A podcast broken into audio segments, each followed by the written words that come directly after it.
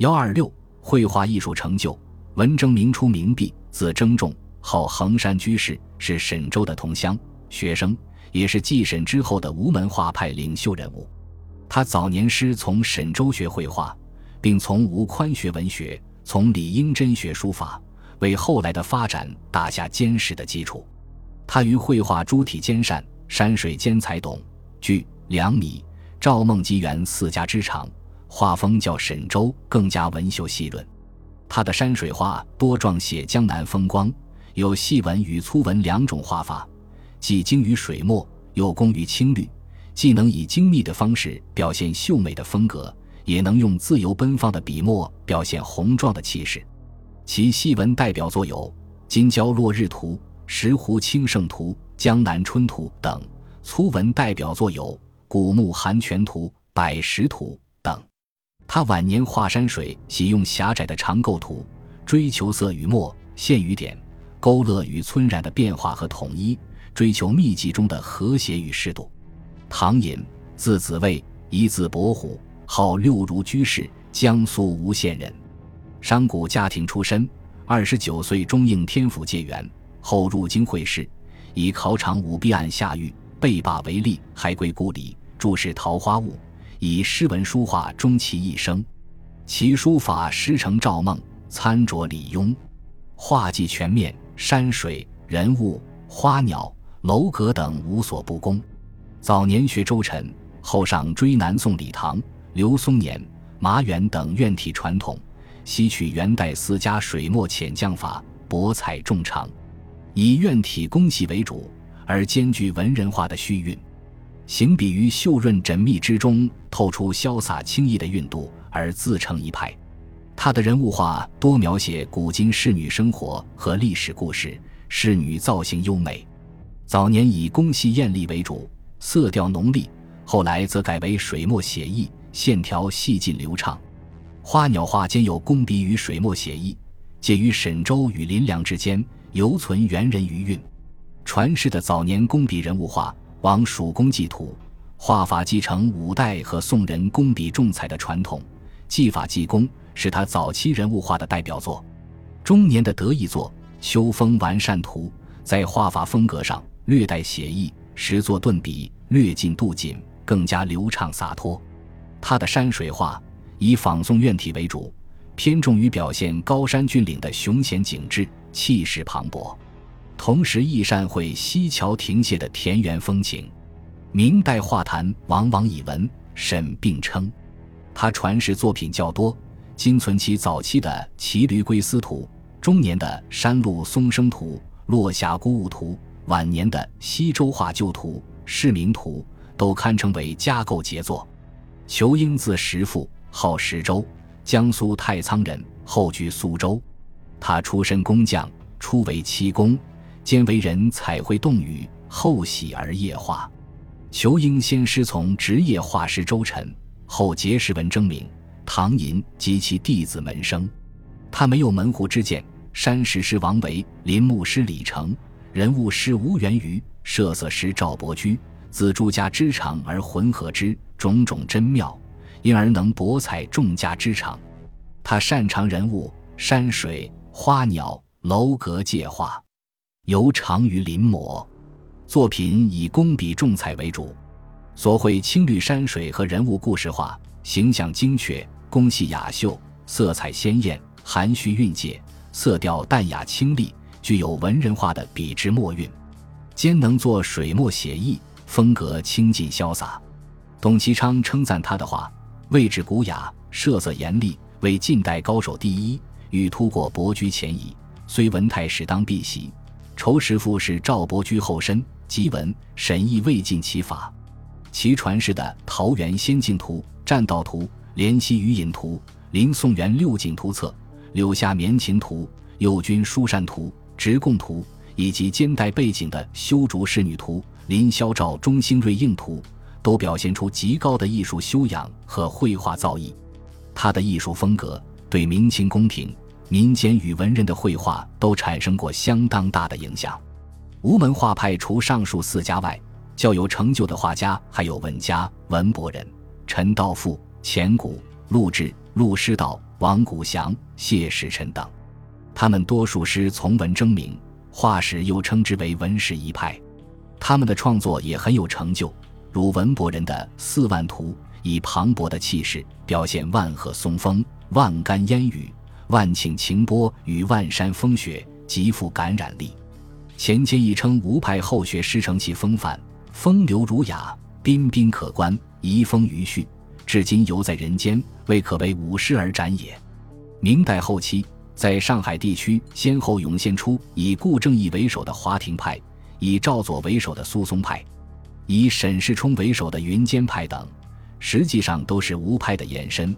其中最主要的是以董其昌为代表的松江画派及其画中酒友，他们对吴派后学所表现的琐细柔媚与空疏恣意之风，和这一派片面追求粗放简略的弊病进行反驳，强调笔墨表现与画家修养。董其昌字玄载，号思白、思翁。别号香光居士，花亭人，经鉴赏，富收藏，是明代后期的山水画的集大成者。他的书画理论著作十分丰富，有《荣台集》《画禅式随笔》《画纸》《画眼》等。在书画创作上，他竭力倡导文人画的士气，主张书画相通，追求生、拙、真、淡的笔墨趣味。他以佛教禅宗的分宗做譬喻。推出了中国绘画史上自中唐以来山水画的不同风格的南北宗论，认为王维和李思训是这两派的祖师，以经、关、董、巨、米家父子以至袁四家为南宗正传，以宋代赵伯驹、伯和李唐、刘松年、马远、夏圭为北宗一派。他上南宗而贬北宗，以南宗为文人画派，只为画家正统；北宗是行家画。变为非学，董其昌的这些论点显然是一种主观臆造，并不符合画史发展的规律和实际情况。他虽然遭到后人的批评，但却在画理和画作上主导了嘉靖至明末乃至清初近百年的绘画创作。正如《山静居画论》所言：“此论一出，松江派势力日炽，书画之此一大转关，要非人力所能完也。”当时。包括董其昌、李流芳、杨文聪、程家穗、张学曾、卞文瑜、邵弥、王时敏和王建在内的画中酒友，画风虽然略有差异，但都积极实践董其昌的艺术主张。王时敏和王建还是明末清初继承与光大南北宗说的得力主将。董其昌专长山水，在师承古代各家的基础上。将书法的笔墨修养直接融入于绘画的皴、擦、点、画之中。他所作山川数十，烟云流润，柔而有骨，转折灵变，墨色层次分明，拙中带秀，清俊雅逸，能做到笔与神和，气韵生动。其传世山水画《昼锦唐图》《夏木垂阴图》《生山图》《双林秋思图》，都较突出地综合了董源、米芾。黄公望三家之长，笔法外疏而内实，似缓慢而谨严，精于用墨而潇洒生动。除董其昌之外，陈继儒、莫世龙、运相、顾宁远、冯景夏、吴镇等人也都是松江画派的绘画名流。松江画派的艺术主张与创作实践，被后人奉为绘画的正统传派，受到清代统治者的喜爱与推崇，影响极为深远。花鸟画与人物画的发展，在明代文人画中，写意花鸟画取得了令人瞩目的进步。明初王弗下的水墨兰竹，宫廷画家林良、孙龙的花鸟变革，为写意花鸟画的诞生做了必要的铺垫。吴门画派沈周、文征明和唐寅运用水墨技法描绘花鸟虫鱼，在题材及笔墨技巧的开拓深入方面迈出了重要的一步。而最终将写意花鸟画推向发展的，则是白杨青藤陈道富和徐渭。陈道富出名纯，后以字行，别字富府，号白杨山人，吴县人，工诗文书画，尤擅长画花鸟。他取宋人的禅意写生与元人的书法用笔，淡彩与水墨交融。论者称其一花半叶，淡墨七毫，书写历乱之志，咄咄逼真。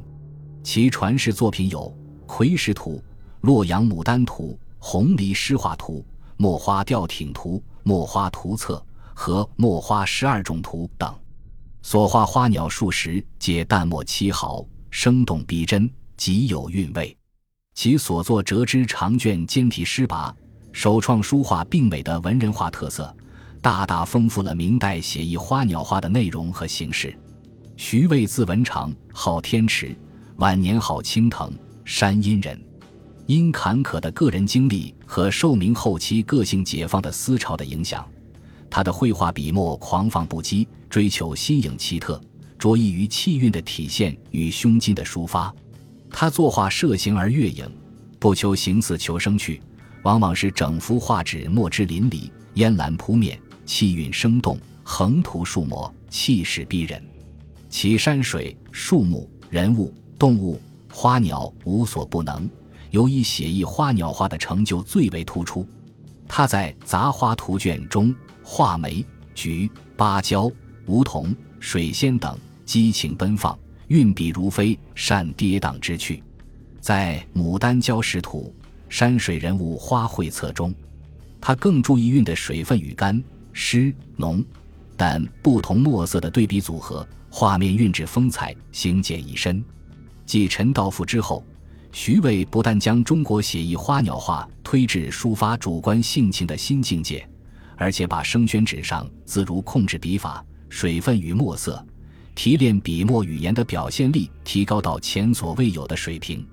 陈、徐以后，孙克洪、周之勉的花鸟画技法更为内敛含蓄。周之勉还将花鸟画的工笔与写意两种技法结合起来，另创构花点叶画派。他们与直接程序宋元水墨的四君子一道，使明代花鸟画坛呈现出异彩纷呈的盛况。本集播放完毕，感谢您的收听，喜欢请订阅加关注，主页有更多精彩内容。